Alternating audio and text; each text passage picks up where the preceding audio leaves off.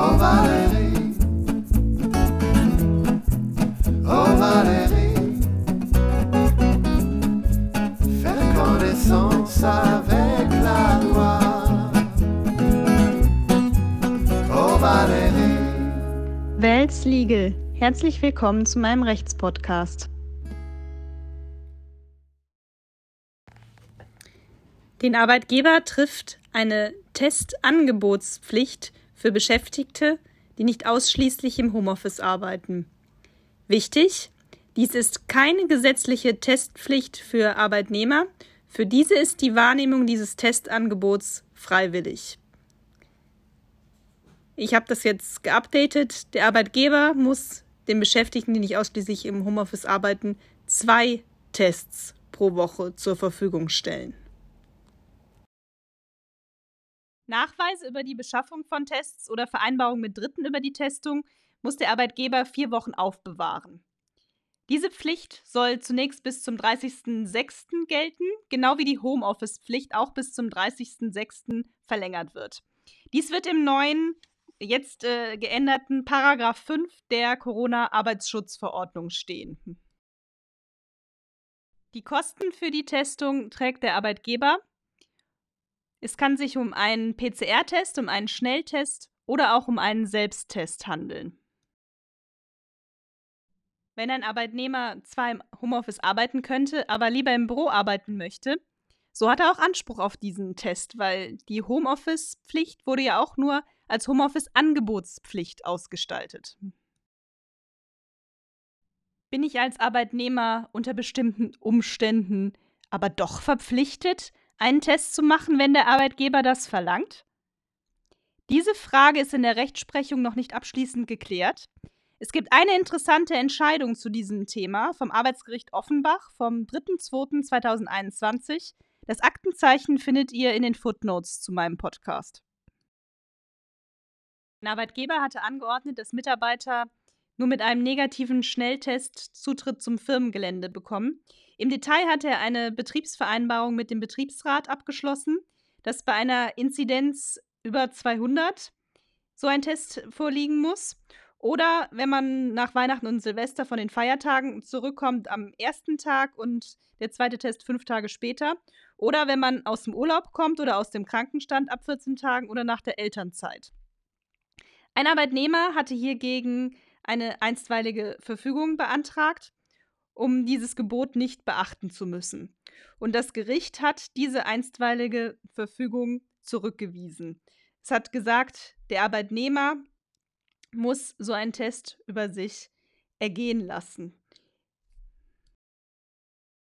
Ganz genau nimmt, ist damit noch nicht abschließend entschieden, ob der Arbeitnehmer verpflichtet ist, diesen Test zu machen. Es wird im einstweiligen Verfügungsverfahren nur eine Folgenabwägung gemacht.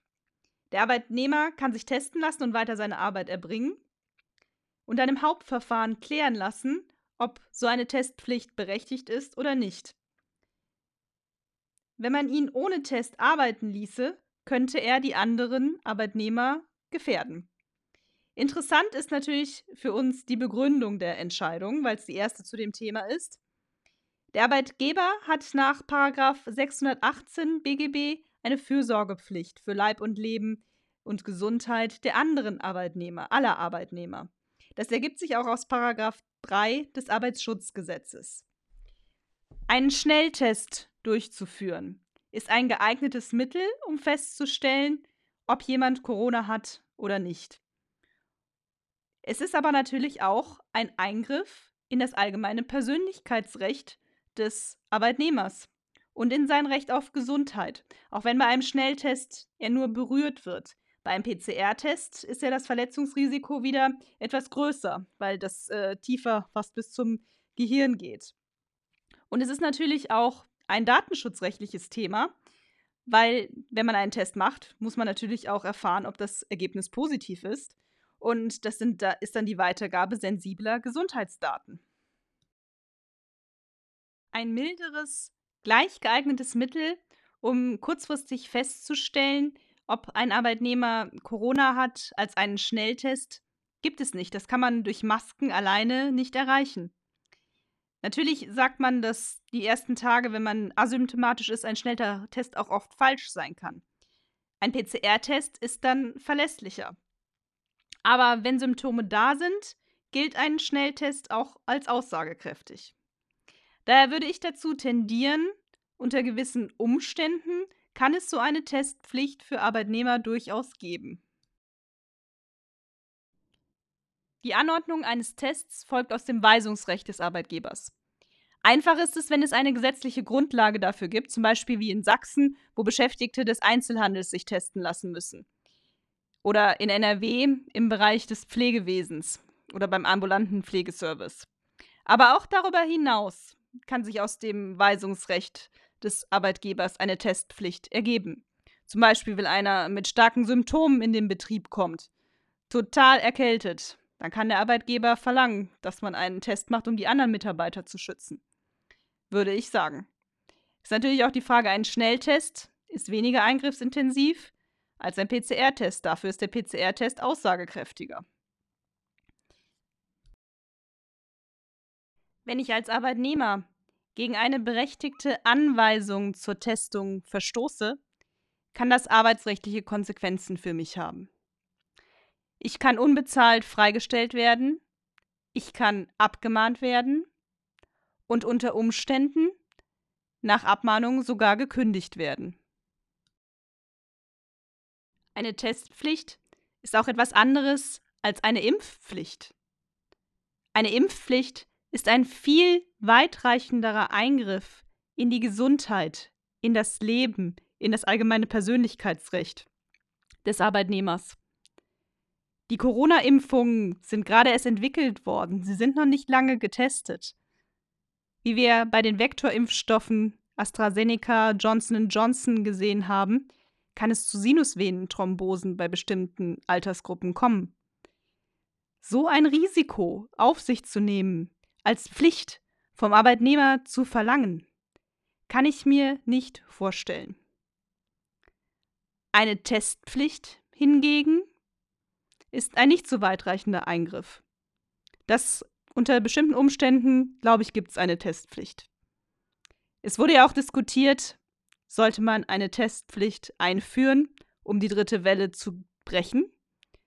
Wäre dies möglich gewesen?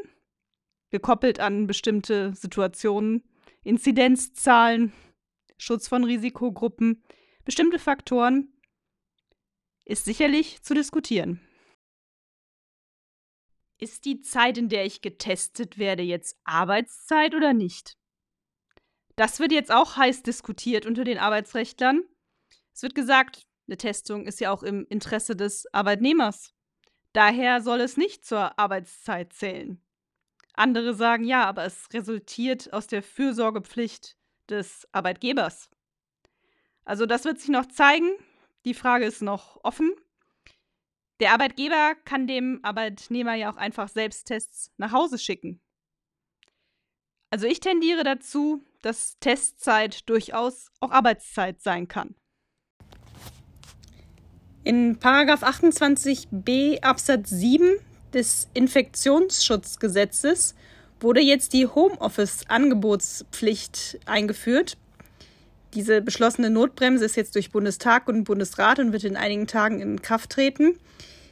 Neu ist, dass nunmehr auch etwas für die Arbeitnehmer eingeführt wurde. Und zwar der erste Satz lautet wie, äh, wie vorher, der Arbeitgeber hat den Beschäftigten im Fall von Büroarbeit oder vergleichbaren Tätigkeiten anzubieten, diese Tätigkeiten in deren Wohnung auszuführen, wenn keine zwingenden betriebsbedingten Gründe entgegenstehen. Nun aber kommt ein zweiter Satz dazu. Die Beschäftigten haben dieses Angebot anzunehmen, soweit ihrerseits keine Gründe entgegenstehen. Das klingt wie eine Homeoffice-Pflicht für Arbeitnehmer, aber man sieht schon gleich, es ist wesentlich schwächer formuliert, während der Arbeitgeber zwingende betriebsbedingte Gründe gegen die Angebot des Homeoffices vorlegen muss, reichen beim Arbeitgeber Gründe, die entgegenstehen. Und aus der Gesetzesbegründung geht auch hervor, dass es reicht, wenn zum Beispiel die räumlichen Gegebenheiten nicht da sind oder ähnliches. Und der Arbeitnehmer braucht einfach nur sagen, ich kann nicht im Homeoffice arbeiten. Da wird dann nicht genauer nachgeforscht, ob das jetzt auch alles so stimmt. Also es muss dann eigentlich ähm, dann so entgegengenommen werden. Also es ist keine echte Homeoffice-Pflicht.